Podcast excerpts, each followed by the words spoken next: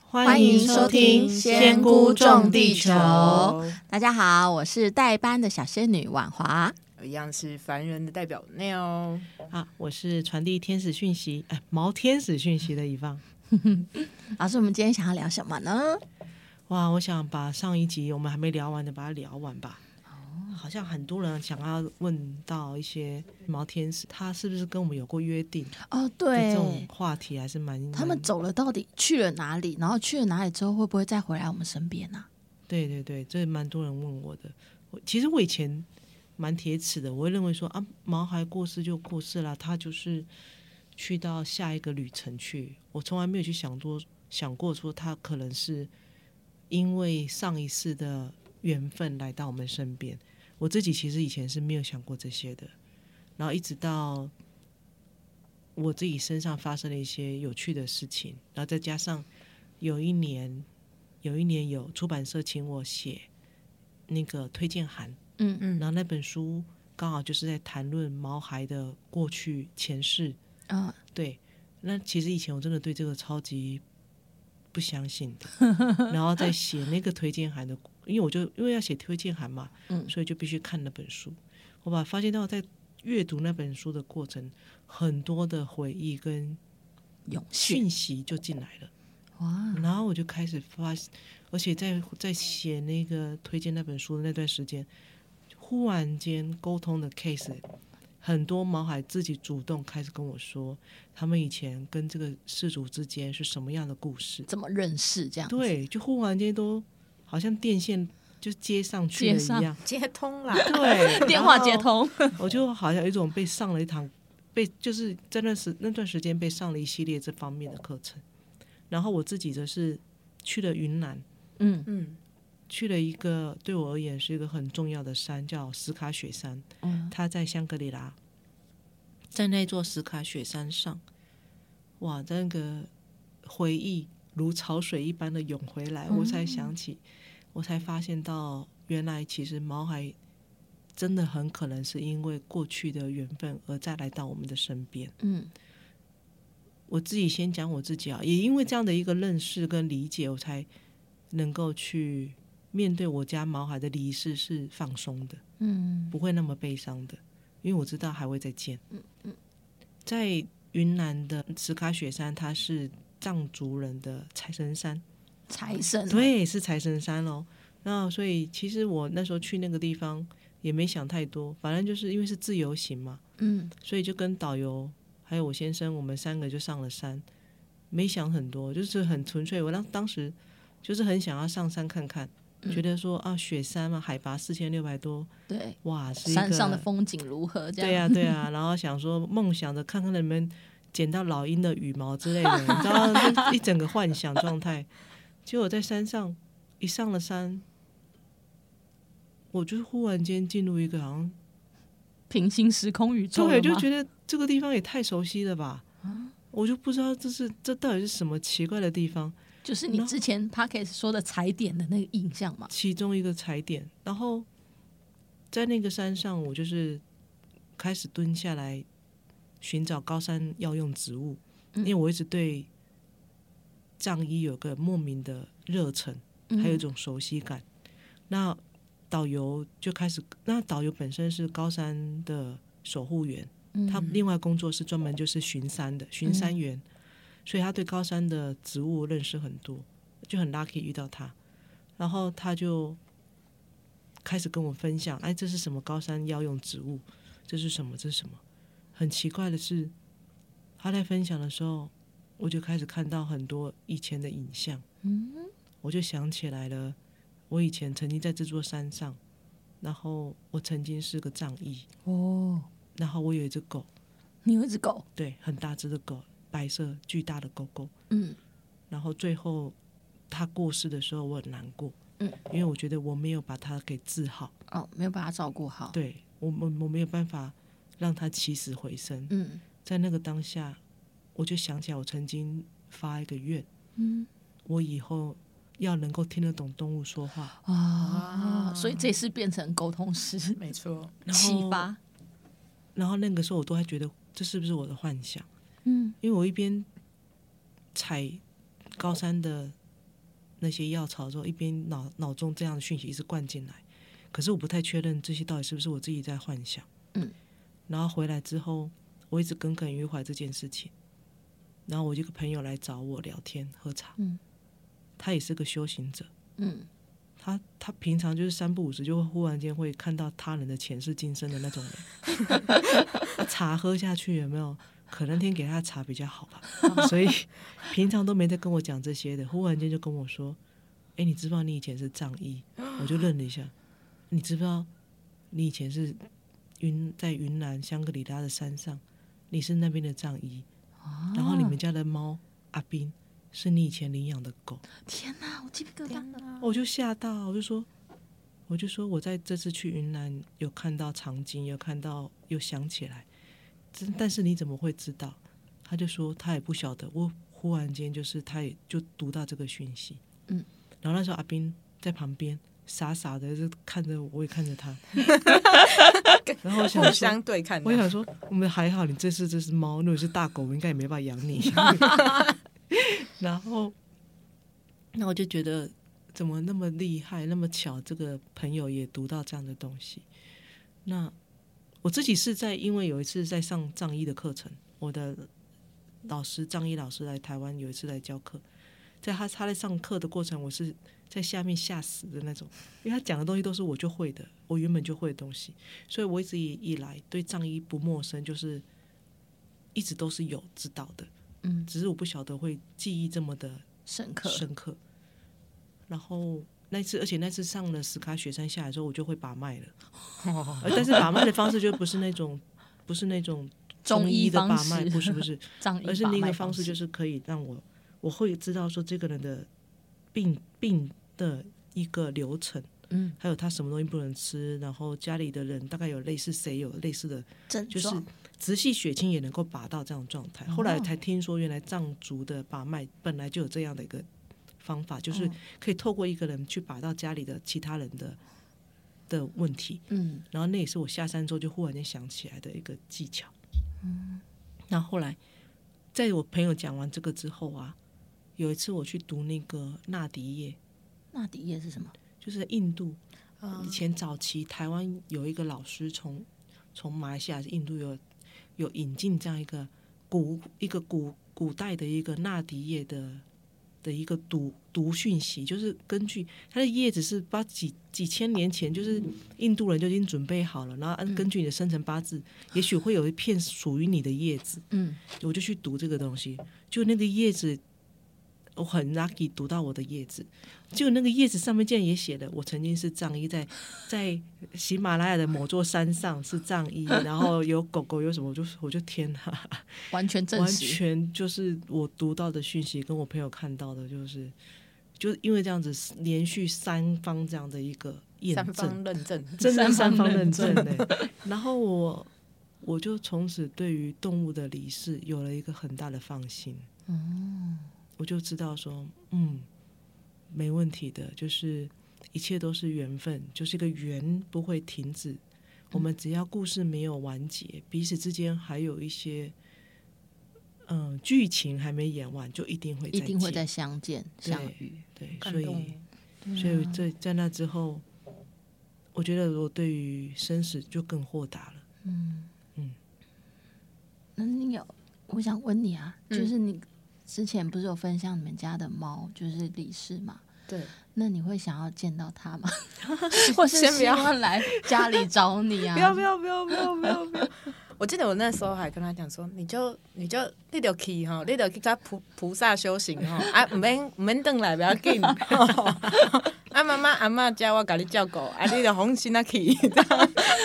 原来你的猫是讲台对语对的，对，我我没办法哎、我我不行哎、对啊，你我会害，怕吗？我可能其他人会想，我自己是就大家都知道我是胆小鬼，所以你也没有感受过他回来，什么头没七，有没有哎、没有，但嗯。家里都没会有有发生奇怪的味道之类的。有，就是就我女朋友妈妈就有说啊，有回来有味道，然后我就说在哪里， 然后我说真的有吗？有的话我 就不要回来了，在哪里，在哪边？所以你妈妈是有闻到味道，对，他是他是他就一直讲啊，然后我觉得他其实还有点走不太出来，就是他还是会一直叫着他的名字，对，嗯会把猫咪搞错这样子，所以我觉得，嗯，你觉得你希望妈他妈可以是因为太想它，所以才闻到味道这样？对，嗯因为我没有闻到 啊，还是还是可能有先交代好，他就想说啊，不要给他闻 到，离他远一点，先去妈妈那边，这样也是有可能，对不对？然后嗯这七天都要干嘛？动物们，你自己呢？我自己我觉得，呃，我狗狗走了之后，我有时候会有一种可能，因为它的在家的习性，会有一种忽然间感受到这个习性，突然间我会想到。然后或者是因为我们在家吃饭的时候，它就是很喜欢在我们旁边，然后也想要吃。然后有一天也是那阵子都没有出现，可是忽然间就有一天，我会觉得，哎，好像有一种很像脚步声的那种感觉。可是我也不是很确定，说这是不是就是他大家所说的就是回来的过程，毕竟我也看不到。所以那是在四十九天内发生的。四十是在四十九天内发生，没有错，但是不是在就是七天之内。嗯，其实我们家猫咪它过世之后，我我觉得也没有头七这件事情诶、欸所以没有头七我，感觉不太到那个头七的存在，因为它就一直在啊。头 他头一就在了，头一到头四十九都在。 没有没有没有没有，他他他他在还不到四十九天就被我赶走了，就是就是他那时候我印象很深刻是，因为我们那时候他刚过世的时候，我超级想要跟他沟通的，但是他的比较高的一些灵性存在，还包含我自己的高我，全部都阻止。为什么？然后他们的理由是，尤其是头三天嗯，是最重要的时间点，嗯他们需要整理，他们有点像是在好像有点从肉身体离开到成为化成灵魂状态的时候，他会需要一些资料资讯重组，嗯，然后这个过程是必须要留空间时间给予这个灵魂自己本身去跟他的神性团队领导的哦，去好好的去稍微准准备吧，嗯就是有点像是开个来会吗？来一个行前说明的状态，他们正在进行行前教育的感觉。就是行前教育的时候，最好就是不要去沟通，不要嗯去摄入。所以那三天前三天是没有沟通的，然后到大概第四天、第五天吧，那几天都是靠。其实那那个时候就是有一次睡觉，睡觉我忽然间感觉到我旁边有一坨毛毛的东 西，很可爱、哦你真的是感觉可以感觉到就是那有种热气，哎，对，有种毛毛啊，就是摸得到。我心里还想，奇怪，不是死了吗？怎么 摸得到？然后结果后来我就摸摸，忽然间惊醒，不对呀、死掉才对呀、怎么会摸得到？就惊醒，一惊醒过来的时候，我先生也吓醒，然后我先生就生气，我说你生什么气？他说你干嘛把阿斌吓走？我说你他也看到了他说我说你也摸到了，他说他也摸到了，哇！因为他我们就感觉到有个团毛毛东西卡在我们两个中间。他说他摸到了，但是他就是很害怕把他吓走，所以他一直忍他着想要他在家，对，忍着不敢动。结果我跳起来把他吓走了。 我说，我就想说怎么会摸得到？ 然后，然后再来就是这是第一次，后来就是还有一次就是走在忽然间感觉在走廊里面，他从厕所走出来，嗯，的影子走出来，走到走廊里，我就回头就看到他的影子，可是再看一下又不见了。嗯，然后就一次两次之后，我就知道这家伙没有离开，他在家在家里徘徊徘徊，所以我就开始跟他小以大意， 我就对着他照片说：“你其实应该时间也差不多，你如果遇到感觉到光的话，你就走，你不要在这里走来走去，到时候你时间没有来得及，跟不上路怎么办？”我就开始念念念，念到最后，诶他就真的不见了。哦，家里就真的没有感觉到它的存在，味道也没闻到。然后，但是两个礼一两个礼拜之后，我女儿就说了，她说她想要跟我承认一件事情。我说你要跟我承认什么？她说其实阿斌每天都陪她去上学。我他说不在家的原因都是在去 学上学的路我不上。在家里，就在去学校的路上。对对对，他就说，他就我就说，阿斌怎么知道你学校？他说他不知道啊，就每天他只要去上学，这门口就会遇到阿斌，阿斌只要看到他来，就跟着他走进教室，然后就会趴在他的那个椅子下面，然后陪他上课，然后中午午睡的时候就会跳上来睡在他旁边，然后放学的时候，我说那放学了，我说他就阿斌会送我到学校门口，然后就不见了，然后我就回来了。我说：“那你这样多久？”他说：“已经一个礼拜哦哦了。”我说：“你怎么都不讲？”他说我不敢讲啊，怕你骂我。然后我就很当当天就赶快又在对阿斌又一阵沟通。后来我就发现到哦，原来是因为我在怀我们家女儿的时候，有跟阿斌说过，就是这是妹妹，你的妹妹。那出生之后你是哥哥，你要好好照顾她。那嗯从那之后，我们家女儿出生之后，阿斌的确一直都是扮演着一种哥哥的角色，照顾的角对，都在色照顾着妹妹，然后会教妹妹一些很有趣的行为准则， 比如说玩具要收好啊，然后对动物要有尊重啊，不可以骂它啊之类 的。所以他就一直抱着这样的想法，甚至到过世了，他还觉得他要守着妹妹。嗯，然后后来发现到这件事之后，我就是请妹妹直接跟阿斌说，对着照片说啊，妹妹长大了。哥哥可以放放心离开，没关系。可以放手了。对，然后我又再讲了一次，然后爸爸也再讲一次之后，隔两天我就梦到阿斌来托梦，梦到他又再一次出现在我们家走廊，然后但是不同是这一次他看着我，然后脸变成一个小女孩的脸，然后又变回他自己，连连变三次，哇，哦他要去投胎海底了捞吗，那一种，，对，有点像， 有点像四川变脸，是不是？ 真的就同样，就是超清晰的。那一次之后，我家女儿说就再也见不到他了，他就再也没有再出现了。嗯，我们就哦就知是道，解除了那个某个约定，，对，知道他就是很开心，他做到了，他就放心的往下一站走。好好感人哦。所以我，嗯我所以我都要提醒大家，如果你家毛孩离世了，不论你还记不记得，你是不是曾经要求他做过什么，你都可以跟许过他的愿说，对对望对对，你都要记得跟他讲，他做的很好，任何答应他的，任何你们之间答应的事情，他都已经达到了，然后可以放下了，一定要讲一下，一定要讲这一嗯句嗯。嗯，要不然他们真的蛮蛮直的，嗯，会死守着这个承诺不 放，就像那憨个直这样，他很拱憨顶啦，很公很，他们会很 在顾他们会觉得自己顾狗啊是顾一个顾门啊，很厉害的角色，因哦为有、对对对有任务要做，对嗯爸爸妈妈有任务给他，有，我有遇过，就是就是沟通的那个离世沟通，然后也就是狗狗，真的就是如果是狗狗的话，他们就是忠心耿耿，就是觉得要顾家门。常常最最常给我看到就是那 扇门， 我还不行啊，因为我们他们都没有门还回没来关好，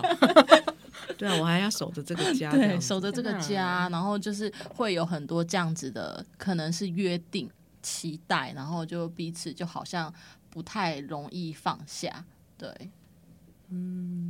哎，老师，你刚刚说那个那个光，嗯，你说在那个四十九天哦，四十九天嗯的时候嗯的那个光是什么光啊？四十九天那个光， 哦，对啊，就是有些人常说要跟着光走，那个到底什么光？对啊，啊，有些毛孩说哪一道光？哎呀，是车子照过来的那种光吗？还是太阳光？还是 还是什么？其实那个光的存在，它比较像是一种雾气的感觉，嗯，而且有点像探照灯，然后有点雾雾，就好像一股那种雾雾的，然后有探照灯这样。在山中有一点雾，然后出现了一然盏后但曙是光但。是但是那个灯是有点探照，这样子照下来，然后就嗯是从远方这样照过来，嗯，那你就会知道，哎，那边好像有出口，好像往那边去这样，有点像是山洞里面，你看那边好像也是，哎，好像是往那个方向是出口，嗯，会有一种感觉是出口的那种感觉，这是准确的吗？那旁边是黑黑的吗？旁边就是黑黑的，然后但是有一些动物它们过世的时候会吓到，嗯，它们反而会往更黑的地方去躲，先躲起来，先躲起来哦，这是我先习躲性的问题。习性问题，所以要引导。那像我们的那个毛孩毕业礼不是有蜡烛吗？祝福蜡烛，祝福蜡烛，嗯，其实那个祝福蜡烛，它其实是沿用了一个集体意识的力量，嗯，因为自古以来，不论中中东方还是西方，我们都有点蜡烛做祝福的这个长久以来的习俗，嗯嗯那每一个习俗，每一个动作被长久反复操作，它就会在宇宙中形成一个巨大的能量池，嗯，所以当有人做类似的动作时，就能够去从同一个意识能量池中截取相同的能量，有点搭顺风车的一个概念。嗯，所以我们先我们会设计蜡烛，其中一个原因是这个，嗯，再来是我们的蜡烛里头有用原疗的符码，你知道我们原疗符码很很厉害嘛？它其实就是通往不同的能量之门的一个通道。那那个我们的这个专门给毛天使的这个疗愈蜡烛里头就有含主要的功能性，第一个就是安抚惊吓的灵魂，哦，我说过，所有的灵魂在转换他的身份时，一定会吓到，嗯，因为不不清楚为什么我走了？我怎么忽然间没有身体了，对，或者是他可能是意外过世的，哦，对，或者是有人真的是安乐死被吓到的，嗯或者是 anyway 各种的死亡都可能会造成一个灵魂的撞击。嗯，所以我们的疗愈蜡烛里头，其中一个功能性是用来安抚惊吓的灵魂，它嗯，有一个功能是这个，另外一个功能是帮它添能量。哦，我们有增一个加符一码点，是添能量，让它的能量更聚集，嗯所以它能够更稳定的去面对变化，一直不断变化的灵的世界。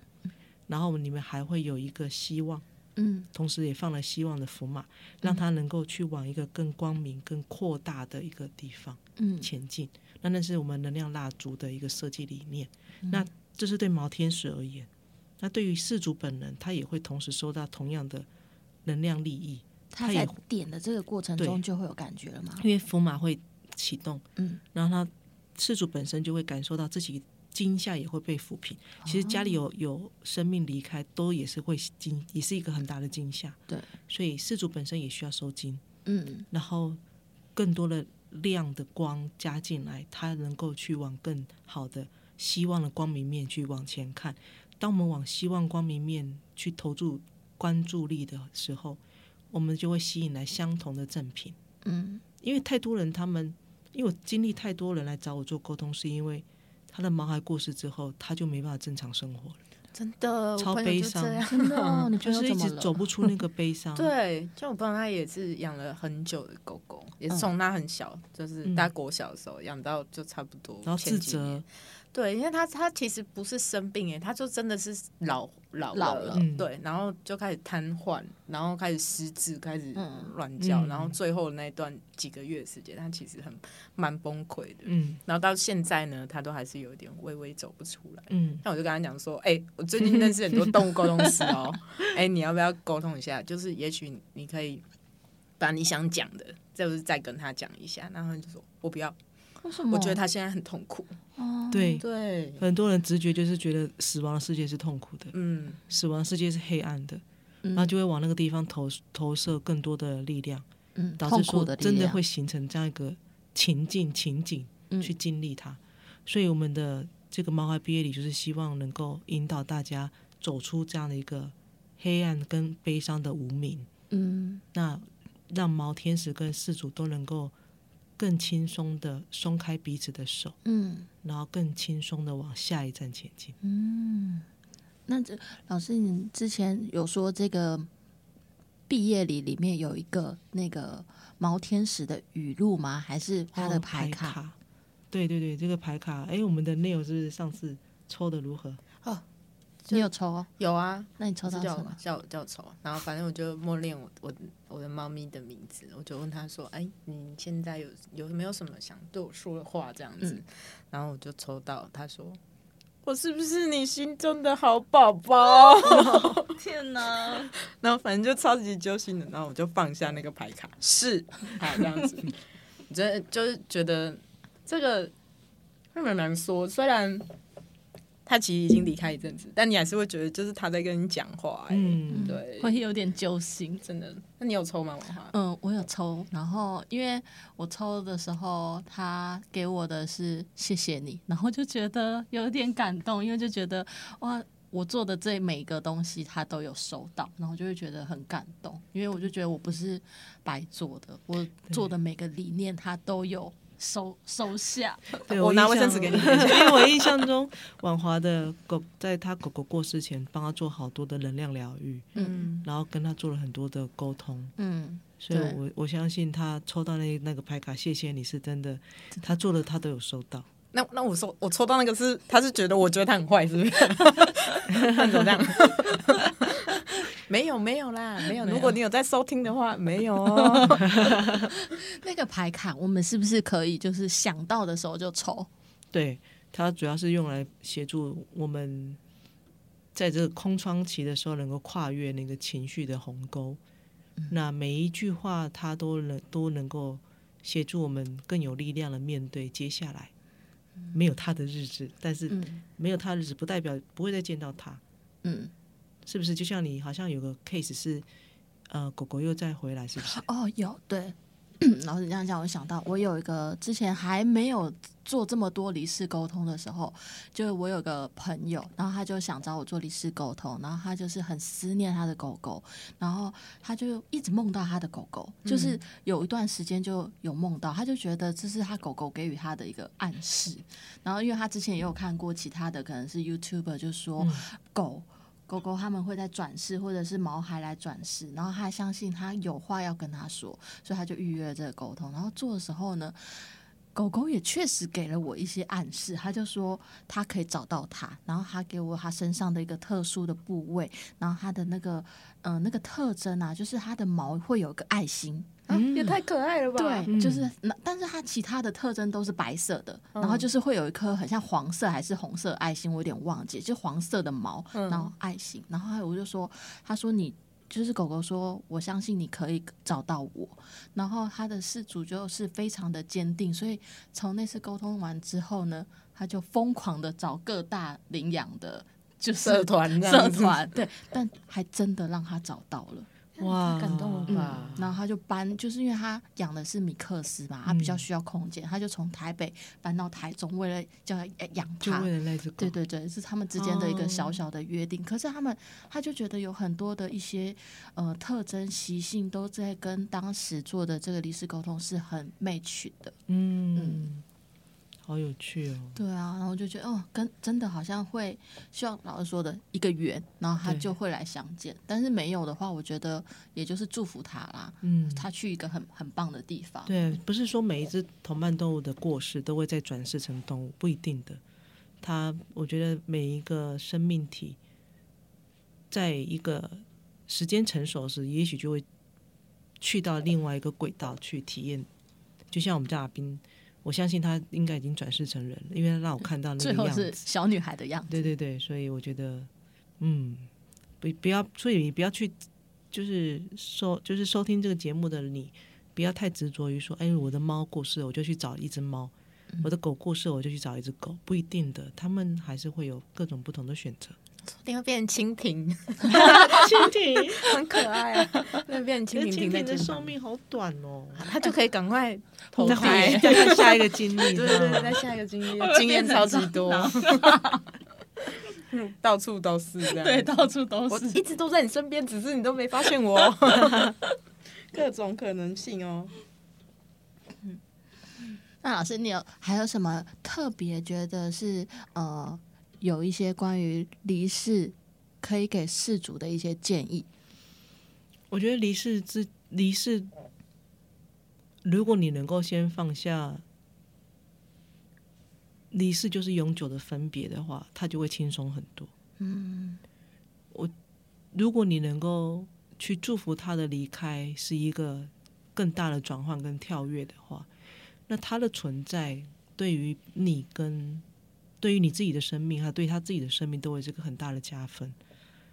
我记得每一只同伴动物，它来到我们的生命里头，它享受我们的宠爱，它被我们很细心的照顾着。嗯，那如果它的存在有让你因此打开你的心，有让你因此对生命有个更大的看见，嗯，更多的理解跟醒悟的话，对于这只同伴动物的生命而言，它是一个，它会是，它会在它离开的时候，它能够是上缴一份很好成绩单的状态。打勾，对，也就会觉得他就能 A 加够，他就能够，你知道吗？那种骄傲的那种，我说我是一只很棒的同伴动物，他就能够去到更更大的一个经历经验，因为他促使了其他生命有了更大的打开跟开展。所以我觉得，如果你能够以这样一个更大的角度去思考你的同伴动物，愿意在他的这一生好好的跟他相处，活在当下，然后在他离开的时候，好好的跟他说再见、告别，协助他放下执着，你也放下对他的那种嗯情绪。我知道一定有情绪，但是如果你能够好好的转换你的情绪，把它转成是一个感谢、感恩他的存在，然后去回忆他的美好。他一定会很开心的去期待下一次的再见。就好像我有一个印象中有一个学员，他的猫过世之后，如果没记错，不知道是猫还是狗，忘记了。他帮他做了一张影，他帮他做一个影像集。嗯，那影像集里面全部都是他曾经与他在一起的美好回忆，哦他带给他了什么？他因为跟这只嗯这只同伴动物，他学习到了什么？然后这只同伴动物如何参与他们生命中一些重大的的一些高光时刻，嗯，全部都帮他记录在一个 CD 片里头，哇，然后把它就是稍微剪辑之后分享在 FB 给大家看。嗯，大家看到那个那个感觉就是很棒的，就会觉得真的哇，这只同伴动物真的是有了一个很精彩的一生，嗯不会是悲伤的。我觉得以这样的方式去纪念是很好的。然后再来就是要想要提醒大家，如果你同伴动物过世了，在它的最后的那个弥留时候，请你不要把它的最后的一个样子嗯放上社交媒体给大家看。会会会怎怎么么样样吗？首先，嗯，我们先同理一下好了。如果是你，你的最后仪容，你会希望给大家看吗？嗯，我不会，不是很好看的状态之下，那先不要好了。对，这是第一个，以同理的角度来思考。第二个是，通常他们在刚过世或者在弥留状态是能量最最最最最弱的时候，嗯，然后也是最需反而也而且同时也是最需要专注，准备做转换，嗯需要好好的习惯新的下一个旅程的时候，在这时候，如果你放到社交媒体上，大家看着那个照片的时候，每当我们看一个东西，我们能量就会过去，意念就会过去，对，它就会产生一个干扰，嗯，其实不不太好。哦我觉得是一个很等于他很在在接收这些能量，就就等同他会受到打扰，嗯，会被打扰到。我不太不太不建太议这建件议事情。那因为有些人他很喜欢剖剖那个出殡的照 片，啊我我出我有殡时候的照片要怎么 po 啊？就是拍一下他在准备火化之前的那个最后一个样子，哦，啊比如说全身盖满被那个子，往生被啊，对，嗯或者被鲜花围绕，啊这个这个还好一点点。有些是根本就是都没有盖，就直接剖出一个他已经死就在盒子里面的一个盒子里，然后状已经态，没有生命迹象的状态。嗯，其实那个对于某些人而言是蛮惊吓的， 对对敏感体质的对人，敏感体质对是我惊本吓的。人嗯也是 蛮惊喜大家看到其实会惊吓，更胜于去想到要去祝福他。哦，所以，如果你希望你的毛孩在最后一最后的那一层，它是平静不受打扰的离开的话，请你不要放这样的照片在社交媒体上。 就好好的祝福，对对，比你较你你还不如选一张他生前很漂亮、很好看的样嗯子，然后就像我刚提的那个例子，好好的把他这一生曾经如何参与你们的高光时刻啊，他带给你怎么样的启发呀，他如何让你重新扭转了对同伴动物的想法呀，这些让你生命有更大的打开的经验，你去把它放大写出来。对于毛天使而言，是个非常非常好的加分。就像是一个电影 movie，他这一生的 movie 对，传记，超棒的，就会觉得 是一个他可以拿着光碟片上去说：“你看我多 棒，对，上去我 A 加加上哦，去缴缴一下成绩单，我这一世多厉 害。然后还有那个那个徽勋章这样，呃徽章跟勋勋章这，样， 模拿范奖狗， 杯 A 加加狗对对对对对，之类的。嗯那老师，我想问一下，那如果像我朋友那样，就是就是一直很抗拒啊，嗯有没有什么可以建议他做的方法，还是这个真的就只能祝福哎、就是祝福就是把像这种面对我们没有办法去改变，一时之间暂时无法改变的这样的事情，我都会建议把它交给高我。交给我们的交交托托给我们的高我，交交托托给我们的交托给宇宙，交托给你的神性信仰，告诉他们我很关心这一个人，我很关心这个朋友，嗯，但是他现在这个状况，我知道我不能做些什么，所以我把它交托给你，把嗯哦高它我交好托给忙更大的力 量，不见得是高我，也有可能是菩萨呀，或者者他是自己宇宙信仰，”对，对啊，或者交给他的祖先也可 以。请他的祖先 如果祖先竹林站如果出对来，方对方他是没有信仰的话，就交给他的祖先之类的。